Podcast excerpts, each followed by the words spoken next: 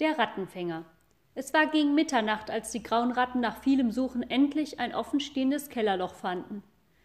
Es saß ziemlich hoch in der Mauer, aber die Ratten stellten sich aufeinander, immer einer auf die Schulter der vorhergehenden, und so dauerte es gar nicht lange, bis die mutigste von ihnen durch das Loch springen konnte. Sofort bereit, in Glimminger Haus einzudringen, vor deren Mauern so viele ihrer Vorfahren gefallen waren. Die graue Ratte saß eine Weile im Kellerloch und wartete, dass sie angefallen werde. Das Hauptheer der Verteidiger war allerdings abwesend, aber sie nahm an, dass die zurückgebliebenen schwarzen Ratten sich nicht ohne Kampf ergeben würden. Mit klopfendem Herzen horchte sie auf das kleinste Geräusch, aber alles blieb ganz still. Da fasste der Anführer der grauen Ratten sich ein Herz und sprang in den kalten, dunklen Keller hinein. Eine graue Ratte nach der anderen folgte dem Anführer. Alle verhielten sich sehr still, und alle erwarteten, die schwarzen Ratten aus einem Hinterhalt hervorbrechen zu sehen. Erst als so viele in den Keller eingedrungen waren, dass keine mehr Platz auf dem Boden hatte, wagten sie sich weiter. Obgleich sie noch nie in dem Gebäude selbst gewesen waren, fanden sie den Weg doch ohne jegliche Schwierigkeit, und sie fanden auch sehr bald die Gänge in den Mauern, deren die schwarzen Ratten sich bedient hatten, um in die oberen Stockwerke zu gelangen. Ehe sie diese schmalen und engen Treppen hinaufkletterten, lauschten sie wieder sehr aufmerksam nach allen Seiten. Dass sich die schwarzen Ratten so gänzlich zurückhielten, war ihnen viel unheimlicher, als wenn sie sich zu offenem Kampf gestellt hätten. Sie konnten ihrem Glück kaum trauen, als sie das erste Stockwerk ohne Unfall erreicht hatten. Gleich beim Eintreten schlug ihnen der Duft des Korns entgegen, das in großen Haufen auf dem Boden lag aber es war für sie noch nicht an der Zeit, ihren Sieg zu genießen. Mit der größten Sorgfalt durchsuchten sie zuerst die düsteren, kahlen Gemächer. Sie sprangen in der alten Schlossküche auf den Herd, der mitten auf dem Boden stand, und wären im nächsten Raum beinahe in einen Brunnen gestürzt. Keine einzige der schmalen Lichtöffnungen ließen sie unbeachtet, aber nirgends stießen sie auf schwarze Ratten. Als nun dieses Stockwerk ganz und gar in ihrer Gewalt war, begann sie sich mit ganz derselben Vorsicht des zweiten zu bemächtigen.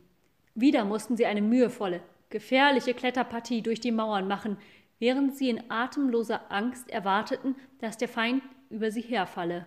Und obgleich sie der herrliche Duft von den Kornhaufen lockte, zwangen sie sich doch, in größter Ordnung die frühere Gesindestube mit ihren mächtigen Pfeilern zu untersuchen.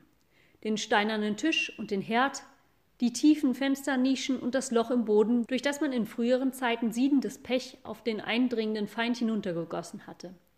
Aber die schwarzen Ratten waren und blieben unsichtbar. Die Grauen suchten nun den Weg nach dem dritten Stockwerk mit dem großen Festsaal des Schlossherrn, der ebenso kahl und leer war wie alle anderen Gemächer des alten Hauses. Und sie drangen sogar bis hinauf ins alleroberste Stockwerk, das nur aus einem einzigen großen, öden Raum bestand. Der einzige Ort, an den sie nicht dachten und den sie nicht untersuchten, war das große Storchennest auf dem Dache, wo gerade in diesem Augenblick die Eulenfrau Acker weckte und ihr mitteilte, dass die Turmeule Flamea ihrem Wunsche Willfahrt habe und ihr das Erbetene schickte. Nachdem die grauen Ratten also gewissenhaft die ganze Burg durchsucht hatten, fühlten sie sich beruhigt. Sie nahmen an, dass die schwarzen Ratten davongezogen seien, ohne an Widerstand zu denken, und frohen Herzens hüpften sie auf die Kornhaufen hinauf. Aber kaum hatten sie die ersten Weizenkörner verzehrt, als da unten im Hof vor der Burg der weiche Ton einer kleinen scharfen Pfeife ertönte. Die Ratten hoben die Köpfe aus dem Korn, lauschten unbeweglich, sprangen ein paar Schritte vor, als wollten sie die Haufen verlassen, kehrten aber wieder um und begannen aufs Neue zu fressen. Wieder erklang die Pfeife mit starkem, durchdringenden Ton, und jetzt geschah etwas Merkwürdiges. Eine Ratte, zwei Ratten, ja, ein ganzer Trupp ließen die Körner los, sprangen aus dem Kornhaufen heraus und liefen auf dem kürzesten Weg, so schnell sie konnten, in den Keller hinunter, um aus dem Hause hinauszukommen. Es waren jedoch noch viele graue Ratten zurückgeblieben. Diese dachten an die Mühe, die es sie gekostet hatte, Glimminger Haus zu erobern, und sie wollten es nicht wieder verlassen. Aber die Pfeifentöne nötigten sie noch einmal, und da mussten sie ihnen folgen. In wilder Eile stürzten auch sie aus den Kornhaufen heraus, rannten durch die engen Löcher in den Mauern und purzelten in ihrem Eifer hinunterzukommen übereinander. Mitten auf dem Hofe stand ein kleiner Knirps, der auf einer Pfeife blies. Rund um sich her hatte er schon einen ganzen Kreis von Ratten, die ihm entzückt und hingerissen zuhörten, und mit jedem Augenblick strömten neue herbei. Sobald er die Pfeife nur eine Sekunde lang verstummen ließ, sah es so aus, als ob die Ratten Lust hätten, sich auf ihn zu werfen und ihn tot zu beißen, aber sobald er blies, waren sie unter seiner Macht.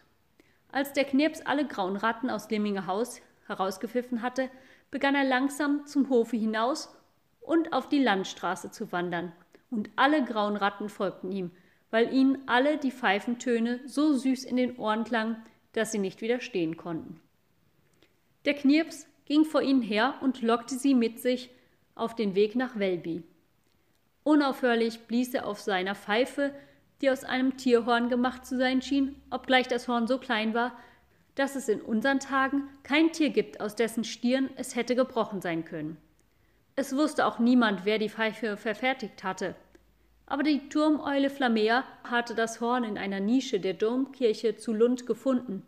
Sie hatte es dem Raben Bataki gezeigt, und diese beiden hatten miteinander ausgerechnet, dass dies eines von jenen Hörnern sein müsse, die in früheren Zeiten von den Menschen verfertigt worden waren, die sich Macht über Ratten und Mäuse verschaffen wollten. Der Rabe aber war Ackers Freund, und von ihm hatte sie erfahren, dass Flamea einen solchen Schatz besaß. Und es war in der Tat so, die Ratten konnten der Pfeife nicht widerstehen. Der Junge ging vor ihnen her und blies so lange, als die Sterne am Himmel strahlten, und die ganze Zeit liefen die Ratten hinter ihm her. Er blies beim Morgengrauen, er blies beim Sonnenaufgang, und immer noch folgte ihm die ganze Rattenschar und wurde weiter und immer weiter von den großen Kornböden auf Glimminger Haus weggelockt.